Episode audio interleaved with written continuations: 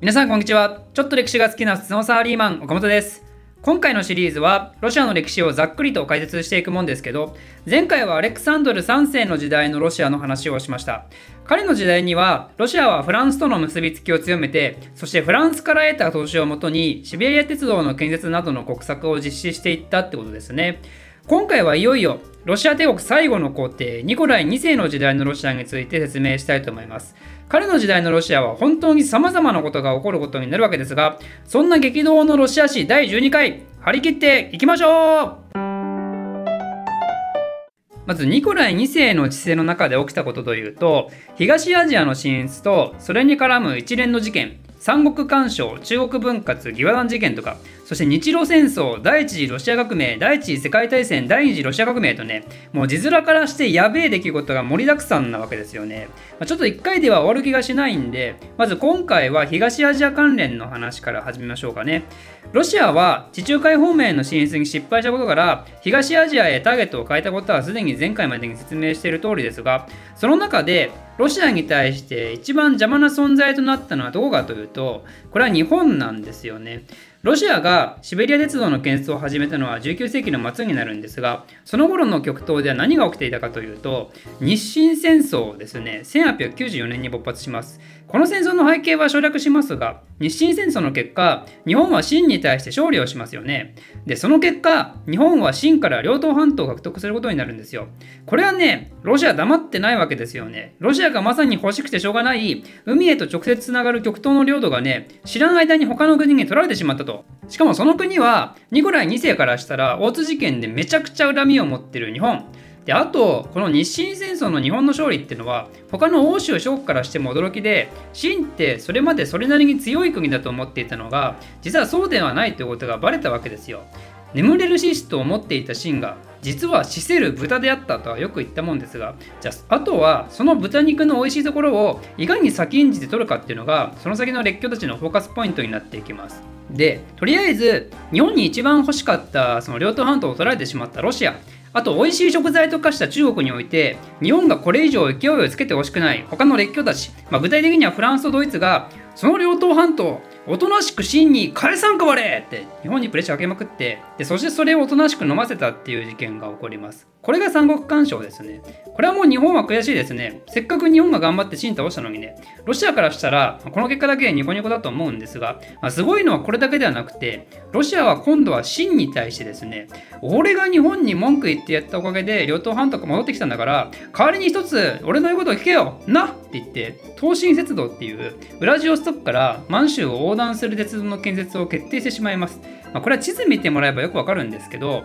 ウラジオストクからロシアの領土だけで鉄道を敷こうとすると、結構遠回りさせられるんですよ。満州一帯が邪魔でね。だったら、邪魔な満州の中に鉄道を敷いて、そこ通らせてくれよって話をシンと結ぶんですよ。しかもロシアと清は密約を結んで、この東進鉄道をロシアが軍事目的で使用することを許可してしまうんですね。なんで、モスクワからウラジオストクまでの近道ができるだけでなく、結果的にロシアの中国への軍事的進出を大きくサポートしてしまったんですよ。まあ、名目上は、ロシアがその清をね、凶悪な日本から守るためにみたいなことを言っていて、仮にまた清が日本と戦争になった場合、ロシアがこの鉄道を使って軍隊派遣するぜとか言って、で結局はロシアの満州進出を流しただけだったんですね。それでなんと結果的にもともと日本が日清戦争で奪った両党半島をロシアがそのまま咀嚼地としてかっさらっていくんですよ。租借地っていうのは、まあ、期間限定の植民地みたいなもんですね。驚くべきことですよ、この行動は。ロシアからしたら特に戦争をするわけでもなく自身の破棄によって日本を大陸から追い出してさらにはそのまま清から清国内におけるさまざまな利権を獲得しそして気づけば自分たちが両党半島をゲットしてしまうっていうこのズうずうしさこそ帝国主義ですよ自分の利益のために他人を蹴落としまくるメンタル弱い現代人も少しは見習った方がいいかもですね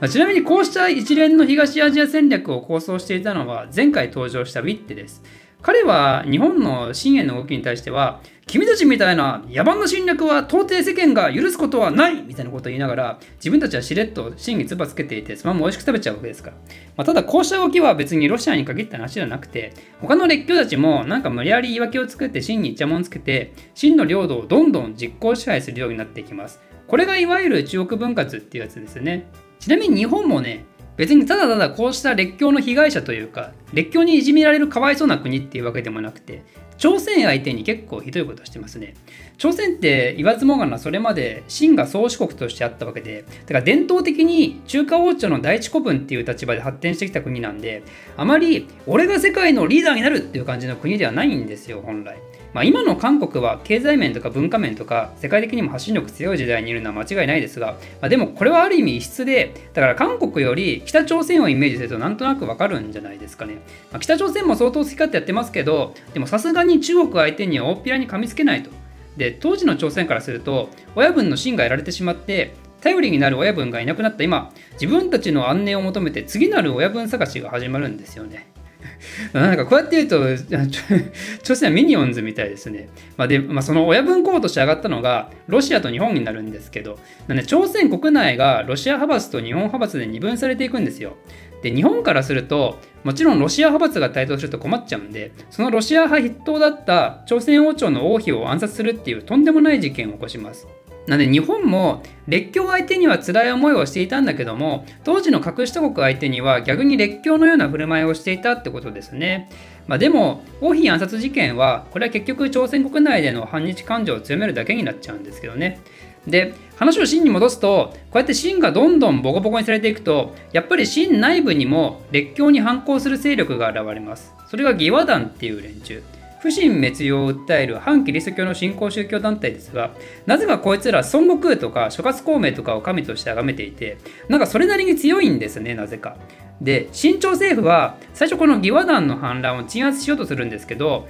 弱りきった新朝では義和団すらなかなか倒せなくてですね、で土地狂ったのか、これは我々秦が弱いのではなく、義和団がクソ強いのではないかっつってなんと義和団と手を組んで列強たち相手に戦争を起こしたんですよで、まあ、案の定これは各列強連合軍によって速攻で鎮圧されます。それが義和団事件。1900年に起こりますね。この時はロシアと日本も列強連合軍として同じ勢力で戦ったんですけど、だから実はロシアと日本もこの時は同じ釜の飯を食った仲間だったんですね。だけどこの義和団事件の後、ついにこの2カ国は元に戻れない道へと進んでしまいます。何をしたのかというと、ロシアが義和団の征伐のために集めた軍隊をですね、義和団事件が終わった後も、なぜか清から撤収させなかったんですよ。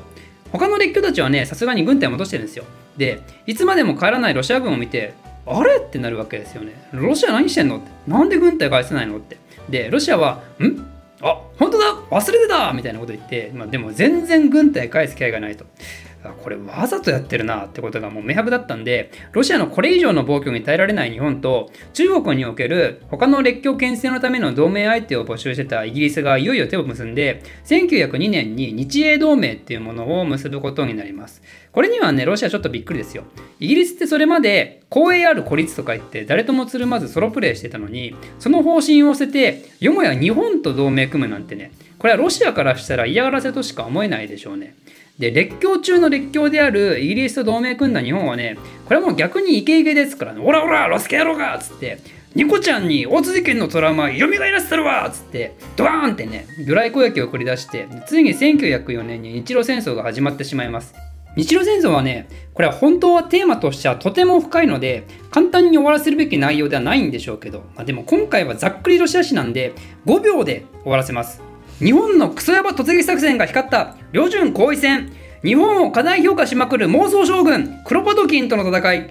法天海戦。見せろ常識破りの統合ターン。日本海海戦。これらの戦いにことごとく勝利した日本はついに日露戦争で勝利ってことですね。まあ、今回はロシア史なんでね、あのロシア視点で説明すると負けたことになるわけですが、まあ、大々的に負けるというよりかは、お互いもう文字通り余力がなくなってしまって、その時点で戦闘を有利に進めていた日本がかろうじて勝利みたいな。で、その講話としては、アメリカが仲介役を買って、ポーツマスっていうところで講和会議が開かれたんで、そこで決められた条約をポーツマス条約と言います。これによってロシアは両党半島の租借権を日本に譲渡したり、日本側の満州鉄道の利権を認めたり、日本が朝鮮を保護区とするのを認めたり、つまり極東におけるロシアの野望は完全に打ち砕かれることになります。もうロシアの南下政策は地中海方面もダメ極東方面もダメってことでこれまで歴代ロシアのツアーリの夢は結局最後まで果たされることがなかったわけですが、まあ、でもポーツマス条約においてはロシアは賠償金の支払いはなかったんですよ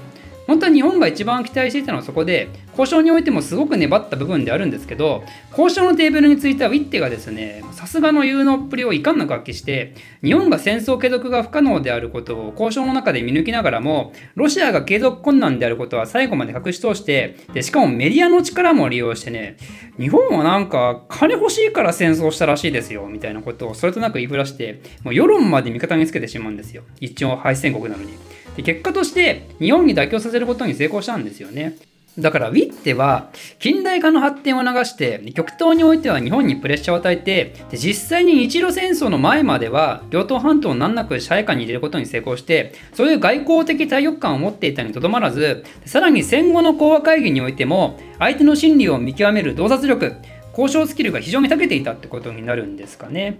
うんこれはすごいすごい優秀な男だウィッテ。あっぱれである。まただね、まあ、これはちょっと私の主観がかなり入ってるんでね、まあ、彼が優秀かどうかは皆さん自身で調べて判断してもらいたいんですが、まあ、でも結局、ウィッティが優秀だろうとなんだろうと、なぜロシアは敗北してしまったのか。そこには、ウィッテ自身も課題認識したのに、どうしようもならなかった大問題がロシア国内にあったわけですよ。そう。それはニコライ2世に深く根を張ってしまっているツアーリ病。ということで、今回のニコライ2世の治世のロシアについて、極東方面の話はここら辺までにしておいて、次回はロシア国内の話にフォーカスしていきたいと思います。お楽しみに